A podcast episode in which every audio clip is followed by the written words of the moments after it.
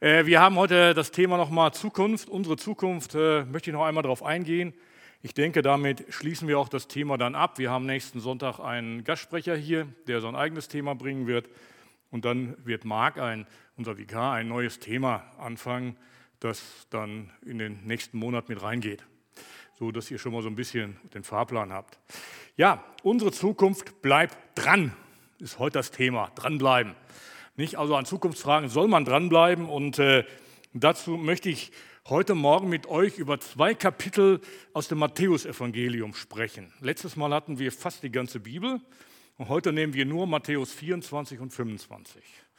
Und, äh, aber keine Bange, wir schaffen das, weil ich werde nicht Vers für Vers machen, sondern ein paar wichtige Sachen daraus mit uns erarbeiten. Und zwar äh, ist es so, dass Jesus zwei Fragen gestellt werden von den Jüngern.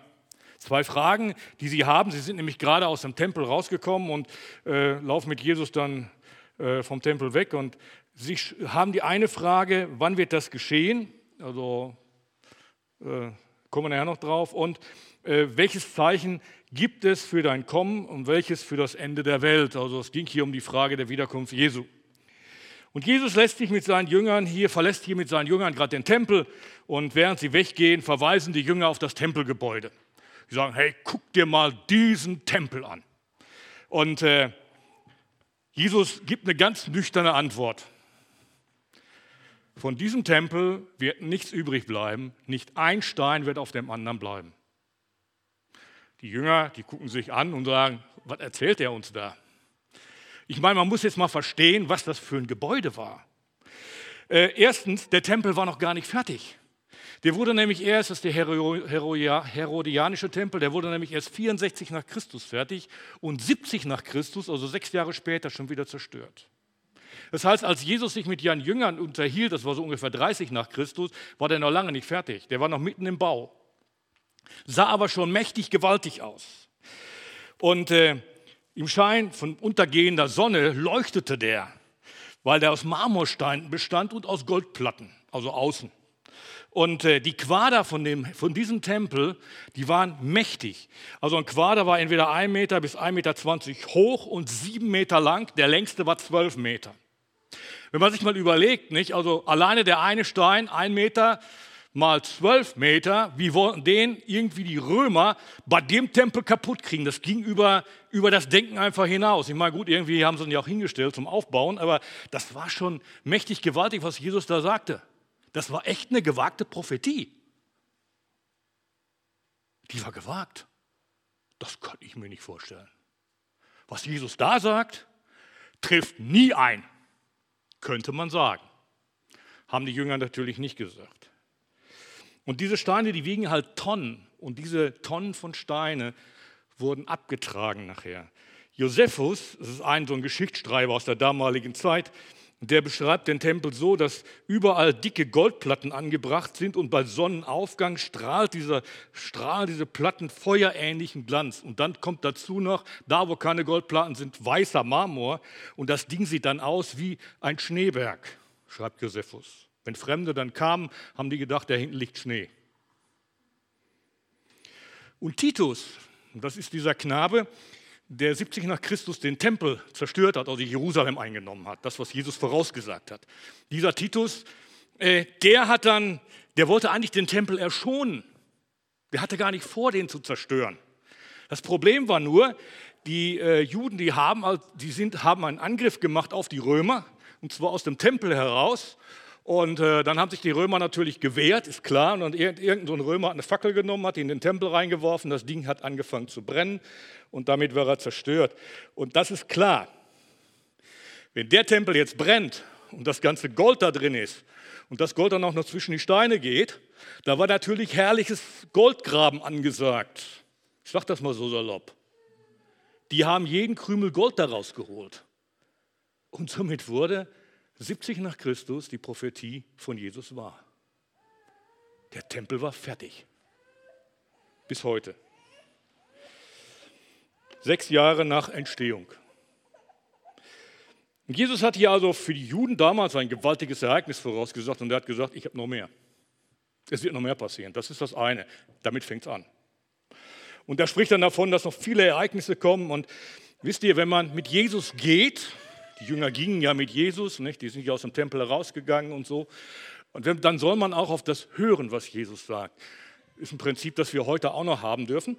Und, äh, wie hören wir auf Jesus? Indem wir sein Wort lesen zum Beispiel.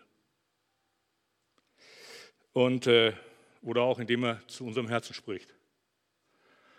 Und wenn er zu unserem Herzen spricht, muss das, was er zu unserem Herzen spricht, absolut mit dem Wort Gottes übereinander stimmen. Stimmt das nicht übereinander, aber das nicht von Jesus. Ganz einfache Kiste. Ne? Gut. Jesus spricht von vielen Ereignissen in der Weltgeschichte noch. Er spricht von Verführung und falschen Propheten, von Krieg. Und dann vermerkt er, erster Vermerk, aber das ist noch nicht das Ende. Dann spricht er davon, Völker erheben sich gegeneinander, es gibt Hungersnöte und Seuchen. Äh, gut, wir sind gerade in einer mittendrin. Und Jesus vermerkt, das alles wird aber erst der Anfang der Wehen sein. Wisst ihr, was Anfang der Wehen heißt? Es gibt bald eine Geburt, aber die ist noch nicht da. Das Kind ist noch nicht da. Und dann, ja, ist das so. Gut, ich mache jetzt keinen Biologieunterricht. So, und dann spricht Jesus davon, es gibt falsche Propheten. Die Ungerechtigkeit wird überhand nehmen, sagt er. Und in dem Zusammenhang sagt er, die Liebe wird in vielen erkalten. Und wisst ihr, wenn ein Mensch Ungerechtigkeit erlebt, fängt er an, sich zu wehren. Und wenn er sich wehrt, dann klappt das mit der Beziehung nicht mehr und das heißt erkaltete Liebe. Ähm, das ist ein Mechanismus, den Jesus hier verdeutlicht, wenn man den Vers einmal nimmt. Da muss man nochmal extra drüber reden. Und dann bemerkt er wieder, wer aber ausharrt bis ans Ende, der wird gerettet werden. Und dann sagt er, zum Schluss dieses Abschnittes in Matthäus 24, da sagt er noch, und das Evangelium wird auf der ganzen Welt gepredigt werden und dann wird das Ende kommen. Also die Antwort Jesu auf die Frage, wann wird das geschehen, da gibt er eine ganz klare Antwort die für uns keine ist. Nur der Vater weiß Bescheid, er bleibt seiner Linie treu. Nur der Vater weiß Bescheid, ich sage euch nichts. Nicht? Und, äh, und das andere ist, wann passiert das? Äh, also welches Zeichen gibt es für das Kommen und welches für das Ende der Welt? Da gibt Jesus auch eine ganz klare Antwort.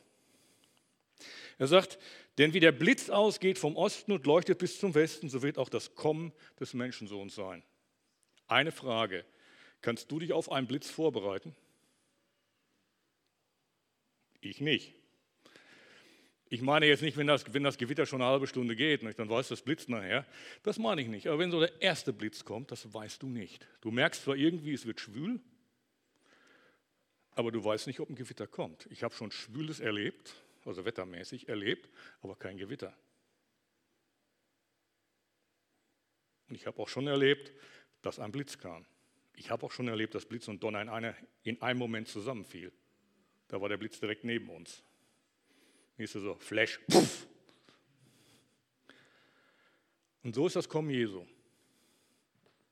Plötzlich, du erwartest es nicht, aber es wird von allen gesehen, die da sind.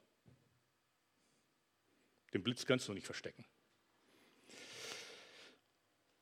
Im weiteren Verlauf von Matthäus 24 spricht Jesus dann von der großen Trübsal, sprechen wir jetzt nicht drüber, vom zweiten Kommen und von Wachsamkeit und Treue. Nachdem Jesus also einen kurzen Abriss der Zeit gegeben hat, den Jüngern gegenüber, denen bestand ja noch vieles bevor, nicht? also die, die lebten ja noch vor der Zeit, vor der Tempelzerstörung. Das können wir zurückblicken jetzt. Aber äh, viele Dinge, die Jesus da gesagt hat, werden wir auch noch in der Zukunft erleben als Menschheit. Und, äh, jetzt spricht Jesus dann, nachdem er all die Sachen gesagt hat, in zwei Gleichnissen von, von äh, Wachsamkeit und Treue. Und da Jesus diese Geschichten, diese zwei Geschichten, die er da erzählt, oder Gleichnisse, kurz vor seinem Tod erzählt, müssen wir einmal davon ausgehen, dass das, was er sagt, ihm sehr wichtig ist. Wenn jemand weiß, dass er bald stirbt, dann redet er nicht Unfug, sondern redet er Dinge, die ihm wichtig sind. Er sagt nicht irgendwelche, macht nicht irgendwelche Späße oder redet belangloses Zeug, sondern wichtige Dinge. Und deswegen sollten wir das, was Jesus jetzt sagt, wo wir darüber sprechen, auch so sehen. Er bringt zwei Gleichnisse, und zwar das Gleichnis von den zehn Jungfrauen oder ja, je zehn Jungfrauen oder Brautjungfern als Zeichen für Wachsamkeit und die anvertrauten Talente als Zeichen für die Treue. Bevor Jesus die beiden Gleichnisse bringt, ruft er dann zunächst einmal zur Wachsamkeit auf, noch in Kapitel 24 ist das. Äh, während ja die Geschichte hier, die beiden hier, die sind ja nachher in Matthäus 25. Und er sagt dort, und auch zur Treue ruft er auf, und er sagt dort, dass eben Gott nur Zeit und Stunde weiß. Und er sagt auch, und das ist wieder das, was Jesus mit dem Blitz gesagt hat, er sagt, wenn, er sagt hier, wenn es wird eine Zeit geben, da werden die Menschen leben wie zur Zeit Noahs. Essen, trinken, heiraten. Und sie erkennen die Gefahr nicht. Und damals erkannten sie die Gefahr nicht, bis die Flut kam. Also ähnlich wie dieser Blitz. Und dann ergänzt Jesus weiter, zwei Arbeiten auf dem Feld, der eine wird angenommen, der andere nicht. Zwei Arbeiten auf einer Mühle, der eine wird angenommen, der andere nicht. Und Jesus bringt hier eigentlich nichts Besonderes. Es ist der ganz normale Alltag. Heiraten ist zwar ein besonderer Tag, aber gehört normales Leben des Menschen rein. Es ist in dem Sinne ja nichts Schlechtes. Essen und Trinken auch nicht. Ähm, arbeiten ist auch nicht Schlechtes. Und wenn zwei eine Mühle malen, ist auch nicht Schlechtes. Na gut, das machen wir heute nicht mehr so. Aber nicht, also es ist ja, was hier Jesus schildert, ist eigentlich normaler Alltag. Und er sagt, in diesen normalen Alltag rein, kommt mit einmal das Erscheinen des Menschensohnes. Da kommt Jesus wieder. Ganz plötzlich. Und deswegen sagt Jesus dann, darum wacht, denn ihr wisst nicht, zu welcher Stunde euer Herr kommen wird. Und sagt dann später noch und fügt dann hinzu, ein äh, paar Verse weiter, darum seid auch ihr bereit, denn der Menschensohn kommt zu einer Stunde, in der ihr ihn nicht erwartet. Und im weiteren Verlauf des Textes von Matthäus 24, am Ende des Kapitels, sagt Jesus noch, ja, und manche, die richten sich überhaupt nicht darauf ein, indem sie einfach ihr Leben leben. Äh, sie schlagen ihre Mitknechte, sagen, Jesus kommt sowieso noch nicht, essen mit den Betrunkenen und trinken und äh, führen ein eigenes Leben, ein eigenständiges. Und dann sagt Jesus, sagt Jesus, aber dass es eben gefährlich ist, so zu denken. Kommen wir zu dem Gleichnis der zehn Jungfrauen, Zeichen der Wachsamkeit. Ich möchte mal den Text lesen ab Matthäus 25, 1. Wenn das Himmelreich kommt, wird es zehn Brautjungfern gleichen. Sie nahmen ihre Fackeln und gingen hinaus zum Haus der Braut. Sie wollten den Bräutigam empfangen. Fünf von ihnen waren dumm, die anderen fünf waren klug. Das ist übrigens die Basisbibel, damit ihr das wisst. Die dumme Braut von Jungfern nahmen zwar ihre Fackeln mit, aber kein Öl. Die klugen Brautjungfern dagegen nahmen zusammen mit ihren Fackeln auch Krüge mit Öl mit. Doch der Bräutigam verspätete sich. Die Brautjungfern wurden, mü wurden müde und schliefen ein. Mitten in der Nacht weckte sie der Ruf. Sieh doch, der Bräutigam kommt, geht heraus, um ihn zu begrüßen. Da standen alle Brautjungfern auf und machten ihre Fackeln bereit. Die dummen Brautjungfern sagten zu den Klugen, gebt uns von eurem Öl, sonst gehen unsere Fackeln sofort wieder aus. Aber die klugen Brautjungfern antworteten, das geht nicht. Das Öl reicht nicht für uns und euch, geht doch zu den Händlern und kauft euch selbst welches. Die dummen Brautjungfern gingen los um Öl zu kaufen. Inzwischen traf der Bräutigam ein. Die klugen Brautjungfern, die vorgesorgt hatten, gingen mit ihm zu, zum Haus, wo die Hochzeit gefeiert wurde. Hinter ihnen wurde die Tür geschlossen. Später kamen die anderen Brautjungfern nach. Sie riefen, Herr, Herr, mach uns auf. Aber der Bräutigam antwortete, Amen. Das sage ich euch, ich kenne euch nicht.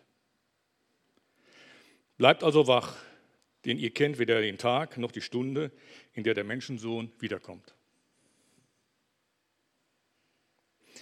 Wir erkennen bei dieser Geschichte zunächst einmal eine gewisse Anonymität. Das heißt, die Personen, die dargestellt werden, werden nicht näher beschrieben. In der Form, dass man sagt, das ist der und der, das ist der und der, das ist, oder die und die besser gesagt, sind ja alles Brautjungfern. Äh, also die werden nicht mit Namen genannt. Es sind halt Brautjungfern, wie das damals so üblich war, die bei der Hochzeit damals mitgefeiert haben. Wir erkennen aber auch, wir erkennen aber ihr Handeln. Es gibt also zwei Personengruppen und Jesus teilt die genau in auf in fünf und fünf äh, und sagt und zeichnet das Bild, dass sie alle beide gleich, beide Gruppen gleich ausgerüstet sind. Alle waren Brautjungfern, also alle hatten die gleiche Voraussetzung. Sie hatten eine Entscheidung getroffen, diesen, diese Feier mitfeiern zu wollen. Sie hatten eine Entscheidung getroffen, zu sagen, ja, wir wollen dabei sein. Alle waren, hatten Fackeln oder Lampen. Auch das gehörte zu ihrer Grundausrüstung. Alle gingen zum Haus der Braut. Also das heißt, alle gingen die gleiche Richtung. Da war keine von den zehn, die gesagt hat, nö, ich gehe mal ein Stück anders. Die sind alle die gleiche Richtung gegangen. Alle wollten den Bräutigam empfangen. Das heißt, alle hatten das gleiche Ziel. Aber fünf von ihnen waren klug und ich möchte das Wort etwas verändern. Sie hatten Weitsicht. Wisst ihr, was Weitsicht ist? Zu wissen, Öl könnte alle gehen. Weitsichtige Menschen denken mal einen Schritt weiter. Weitsichtige Menschen überlegen, was passiert, wenn ich dies und das tue, was kommt dabei am Ende heraus. Leute, ich liebe Weitsicht. Ich liebe weitsichtige Menschen. Ist ihr so, so kurz, kurzfristig denken, das mag ich nicht. Ich möchte immer, ne, also ich, ich gehöre zu den Planern, also damit sage ich jetzt nicht, dass, äh, dass spontane Menschen nicht weitsichtig sind, aber äh, ich liebe es einfach zu planen und zu wissen, wenn ich das und das mache, es kommt am Ende das und das bei heraus. Und äh, ich freue mich darüber, wenn dann eine Sache funktioniert. Also fünf von ihnen waren klug, sie hatten Weitsicht und sie nahmen zu den Fackeln noch Krüge mit mit Öl. Und äh, fünf waren dumm, weiß es hier, und die hatten eben keine Weitsicht und auch kein Reserveöl. Und es kommt noch eine Gemeinsamkeit dazu. Alle wurden müde und alle schließen ein. Das heißt also, die Erwartungshaltung hat sie alle nicht so wach gehalten, dass sie wach blieben, sondern die sind tatsächlich eingeschlafen, die müde geworden. Und trotzdem kann ein Mensch, äh, die beide müde werden, unterschiedliche innere Ausrüstung haben. Wisst ihr, es gibt Leute, die sind müde. Jedenfalls ging mir das früher so. Wenn mich einer früher geweckt hat, dann wusste ich erstmal nicht, wo ich bin. Ich musste überlegen, wo ich bin und was war jetzt und so. Kennt ihr das noch? So aus, aus der Kindheit kenne ich das. Ne? Und wenn mich heute einer weckt, dann weiß ich sofort, was ich zu tun habe. Ich stehe auf, zack, bin draußen und äh, leg los. Das ist so heute mein Leben. Ne? Und äh, das hat sich bei mir so ein bisschen verändert in meiner persönlichen Biologie oder wo auch immer. Und äh, das ist so. Ich weiß, dass es bei anderen manchmal umgekehrt ist. Bei mir ist das halt so. Und das ist jetzt per se nicht Schlechtes oder Gutes. Auf jeden Fall, äh, die waren, als die wach wurden, die einen haben immer gesagt, hm, was ist jetzt? Ah ja, unsere Fackeln. Und die anderen haben gesagt, jups, wir sind da, haben gleich ihre, ihre Reserveöl genommen, Fackeln getränkt und dann sind sie wieder losmarschiert. Und dann war natürlich das Dilemma groß, als da mitten in der Nacht dieser Ruf kommt. Alle standen auf, auf das war eine gemeinsame Kiste, doch die einen merkten, ihr Öl reicht nicht und die Fackeln konnten verlöschen. Jetzt wollten sie die Weitsichtigen fragen, ob sie Öl haben und die lehnen ab. Ist das lieblos? Nein.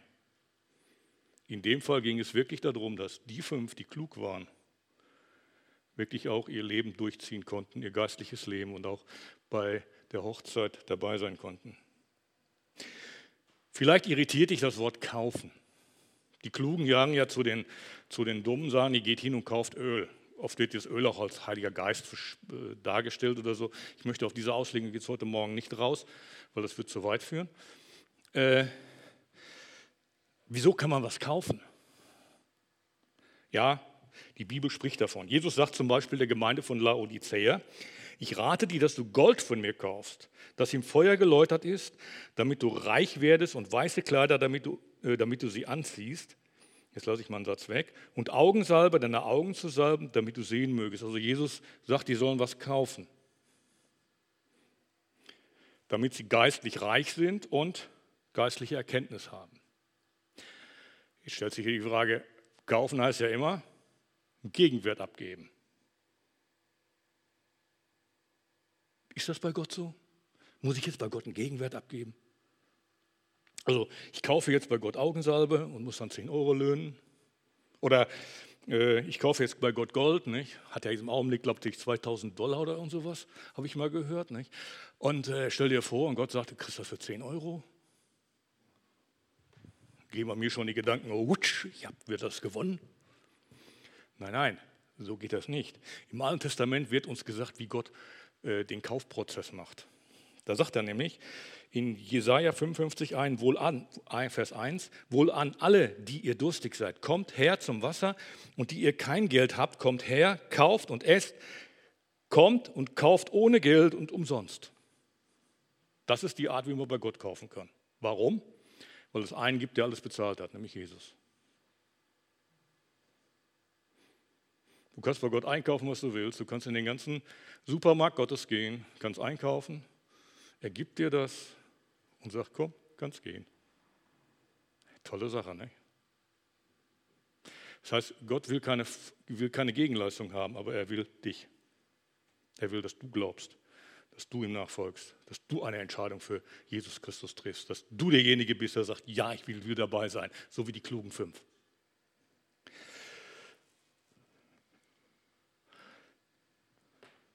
Lasse das mal mit der Augensalbe weg, da wollte ich auch noch was zu sagen. Aber äh, die Entscheidung der dummen Brautjungfern führte also zu einem schwierigen Ende. Als nämlich die klugen Brautjungfern zum Hochzeitsfest angekommen waren, wurde die Tür verschlossen. Die Tür wurde zugemacht. Und, die, und der Bräutigam sagte dann zu den dummen Brautjungfern, ich kenne euch nicht. Und das ist schon eine harte Aussage. Nicht? Ich meine, eigentlich kannte er sie.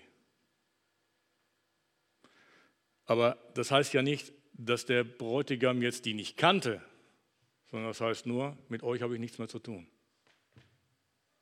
Ihr bleibt draußen. Die Tür ist zu.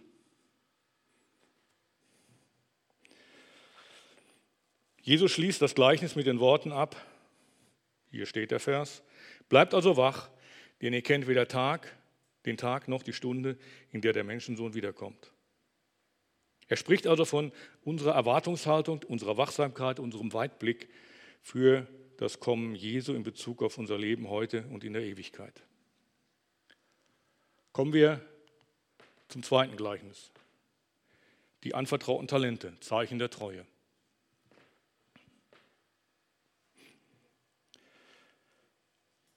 Luther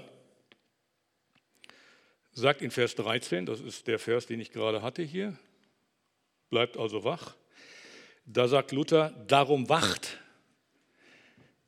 Oder er übersetzt so, darum wacht, denn ihr wisst weder Tag noch Stunde. Das griechische Wort, was hier steht, für darum äh, kann man eben auch mit also übersetzen. Deswegen hat die, Luther, die Basisbibel also gesagt, bleibt also wach. Oder man kann auch sagen darum. Die Sache ist halt die, wenn in der Bibel darum steht, dann muss man fragen, warum. Steht da darum? Ist doch klar, nicht? Darum sage ich dir, du musst das Zimmer putzen. Was kommt da vorher? Das Zimmer ist dreckig. Ne, das ist das Warum, muss ich das Zimmer putzen. Nicht? Also, das ist so, in der Bibel ist das auch so. Wenn da darum steht, dann muss man fragen, warum. Und warum ist das so? Und deswegen, Jesus erklärt das ja ganz klar, dass, dass da das Warum ist, eben, dass er wiederkommt und damit wir bereit sind. Das ist das Warum, auf das Darum. Und jetzt geht der Text weiter. Das ist so, diese, diese beiden Gleichnisse hängen irgendwie zusammen, ganz eng. Weil Jesus sagt hier, sagt hier diese Aussage, bleibt also wach, denn ihr kennt weder den Tag noch die Stunde, in der der Menschensohn wiederkommt. Und dann sagt er gleich im nächsten Vers, und damit beginnt bereits das neue Gleichnis mit den, Talenten. Da sagt er, denn es ist wie bei einem Menschen, der ins Ausland reist. Er sagt, denn. Und denn heißt, der Gedankengang vom ersten Gleichnis wird jetzt rübergenommen ein Stück weit. Der Gedankengang ist nämlich, ich komme wieder. Vom ersten war es die Wachsamkeit und jetzt geht es um was anderes. Denn, denn es ist wie bei einem Menschen, der ins Ausland reist.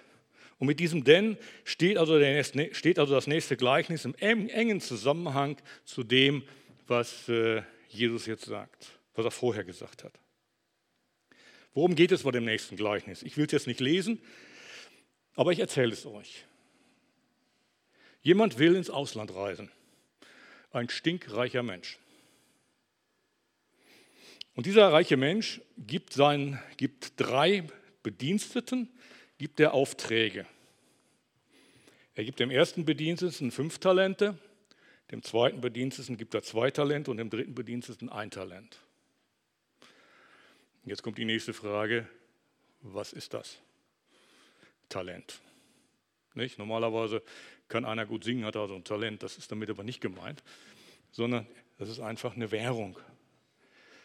Äh, ein Ausleger, der sich auf Josephus beruft, der sagt, ein Talent, äh, ein Talent sind 10.000 Denare. Das wären dann also bei fünf Talenten 50.000 Denare und zwei Talente sind 20.000 Denare. Und jetzt muss man fragen, ja, was ist denn Denar? Gut, die Kaufkraft von der damaligen Zeit war höher. Also ein Denar ist ungefähr 7,14 Euro. Aber die Kaufkraft war höher damals zu Jesu Zeiten. Und ein Denar ist, der, ist normalerweise der Lohn eines Arbeitstages. Das kannst du selber rechnen. Was verdienst du pro Tag? Musst du den Gehalt nehmen nicht? und dann mal still durchrechnen. Äh, und dann weißt du, wie viel der, wie viel der äh, Mensch, der außer Landes gegangen ist, seinen Bediensteten gegeben hat. Gehen wir mal nur von dem Gedanken aus, dass ein Denar ein, der Wert eines Arbeitstages ist, dann musste der für 50.000 Denare 137 Jahre ungefähr arbeiten. Das hätte der nie erlebt in seinem Leben. Der zweite mit 20.000 Denare hätte 55 Jahre arbeiten müssen, das wäre knapp möglich. Er hätte aber als Baby schon anfangen müssen, und, äh, weil die wurden damals nicht so alt. Und äh, die anderen, der andere mit 10.000 Talenten, äh, Denare, der, hat, äh, der hätte 27 Jahre arbeiten müssen. Zusammen ist das ein Wert von 219 Arbeitsjahre. Äh, ich habe jetzt gerechnet, Arbeit ohne Sonntag. Ich habe nur mal 365 gerechnet, durch 365 geteilt. Also das heißt, wenn du einen Sonntag noch dazu tust, sechs Tage sollst du arbeiten, am siebten sollst du ruhen, ne, dann äh, nicht so, wie die Bibel uns das sagt, dann wäre es noch ein paar, paar Jährchen mehr. So, also das sind Unsummen, die die gekriegt haben. Der erste, also der Mensch vertraut also diesen drei Bediensteten all seine Güter an, das spricht zunächst einmal von einem sehr großen Vertrauen. Und äh, er ist auch nicht willkürlich, weil er dem einen fünf, dem anderen zwei und dem anderen einen gibt, sondern er handelt nach den Fähigkeiten der Leute. Weißt du, wenn einer kein Händchen für Geld hat, dem darfst du nicht 10.000 Euro in der Hand geben. Der gibt das nämlich nur aus. Ja, ist so. Wenn einer aber ein Händchen für Geld hat, der macht aus den 10.000 Euro irgendwas. Es gibt Leute, die können es und es gibt Leute, die können es nicht. Das ist ein Faktum. Und äh, der Mann, der ins Ausland geht, der ist jetzt so darauf, dass er sagt, meine Knechte sollen das können. Und dazu zeigt Jesus uns, dass, uns nach, dass er uns eben nach unseren Fähigkeiten bemisst. Wir sollen ihm gemäß unseren, unserer Fähigkeiten dienen. Das wird damit indirekt ausgedrückt. Also wir haben Fähigkeiten, die sollen wir einsetzen. Also Jesus bemisst uns nicht nach den Fähigkeiten, die wir nicht haben. Verstehst du, wenn du, äh, wenn du in den Himmel kommst und ähm, hast eine Stimme wie eine, wie eine Rohrdrossel und kannst überhaupt nicht singen, äh, höchstens so knattern oder irgendwas, keine Ahnung, äh, dann wird dir im Himmel wahrscheinlich nicht gesagt, wieso hast du nicht gesungen? Aber du hast völlig andere Fähigkeiten gehabt und die sollst du einsetzen. Und einer, der sehr gut singen kann, dem wird gesagt, du bist ein treuer Knecht, du hast Lobpreis geleitet, wenn das gemacht hat. Verstehst du?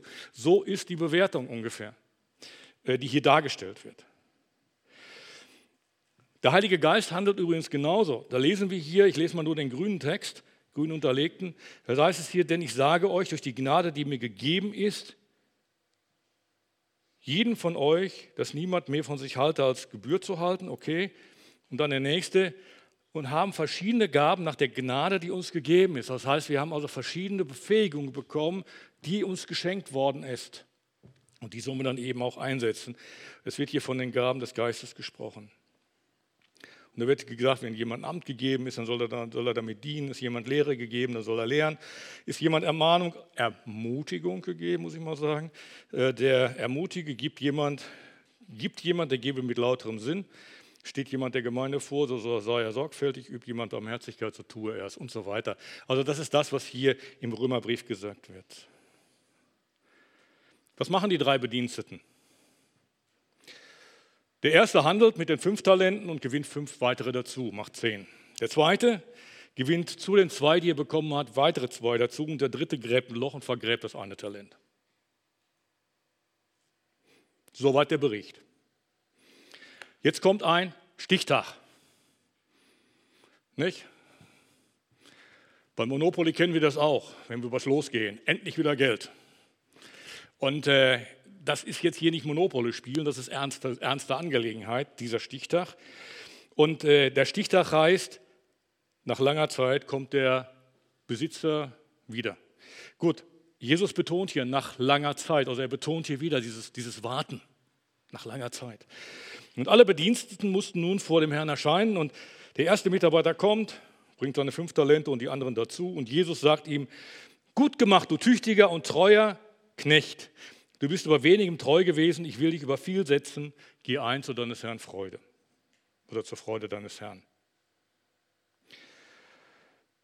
Und äh, das Wort tüchtig, im griechischen Agathos, heißt gut, also ein guter Knecht. Ein guter Knecht, der hier gehandelt hat. Und das zweite Wort, treuer, ist, ist, ist schon interessant. Äh, das, das, griechische Wort heißt hier Pistos und das heißt treu und auch gläubig. Das heißt, im Griechischen gibt es für Glauben und für Treue ein Wort, nur ein einziges. Das heißt, die Glaube, so verstehe ich das, Glaube und Treue sind miteinander verknüpft.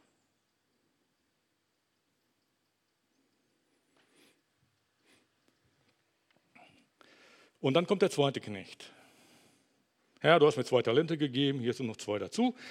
Gut, Jesus sagt ihm den gleichen Satz, gut gemacht, tüchtiger und treuer Knecht und so weiter. Also er sagt mir das eine, geh ein zur Freude deines Herrn. Und wir erkennen bei den beiden Mitarbeitern durch die Reaktion des Herrn, also Jesus, dass, er, dass es ihm um Dienstbereitschaft und Treue geht. Entsprechend fällt dann auch ihre Belohnung aus. Der dritte Knecht holt sein Talent aus dem Loch. Er buddelt also erstmal, muss schwitzen. Und seine Aussage fällt anders aus als die natürlich die der anderen Leute. Und er sagt Herr. Also wenn er sagt Herr, Kyrios, dann heißt das im Klartext, äh, ich gehöre noch zu deinen Jüngern. Ich gehöre noch dazu. Ich sage noch zu dir, Herr. Gut, Herr, ich, muss, ich wusste, dass du ein harter Mann bist. Das spricht von einer schlechten Beziehung. Ich wusste, dass du ein harter Mann bist. Du erntest, wo du nicht gesät hast, du sammelst ein, wo du nicht ausgeteilt hast. Das spricht von einer schlechten Sichtweise seines Herrn. Also nicht seines Herrn, sondern über seinen Herrn. Ich fürchtete mich und ging hin und versteckte dein Talent in der Erde. Das spricht davon, dass er seinen Herrn nicht liebt. Kann ich beweisen, steht in der Bibel. Furcht ist nicht in der Liebe, sondern die vollkommene Liebe, Klammer auf, zu Jesus, Klammer zu, treibt die Furcht aus. Denn die Furcht rechnet mit Strafe. Die Furcht rechnet mit Strafe. Wer sich aber fürchtet, der ist nicht vollkommen in der Liebe. Also es geht hier um die Beziehung zu Jesus, zu Gott. Furcht ist nicht in der, in der, in der Liebe. Und dann sagt er weiter, also man merkt hier, die Beziehung ist nicht da. Da fehlt einfach was, dieses, dieses Knechtes oder dieses Mitarbeiters. Er sagt dann weiter, sieh, da hast du, was dir gehört.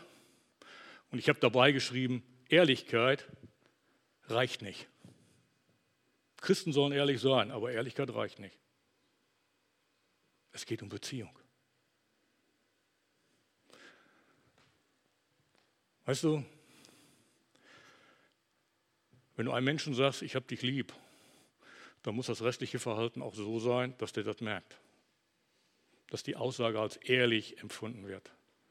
Und Gott möchte auch, dass wir ehrlich ihm gegenüber sind und dass wir wirklich da äh, ihm gegenüber so auftreten. Der Herr tadelt jetzt diesen Mitarbeiter mit dem Begriff böser und fauler Knecht. Faul kann man auch übersetzen mit lustlos, träge, unmotiviert.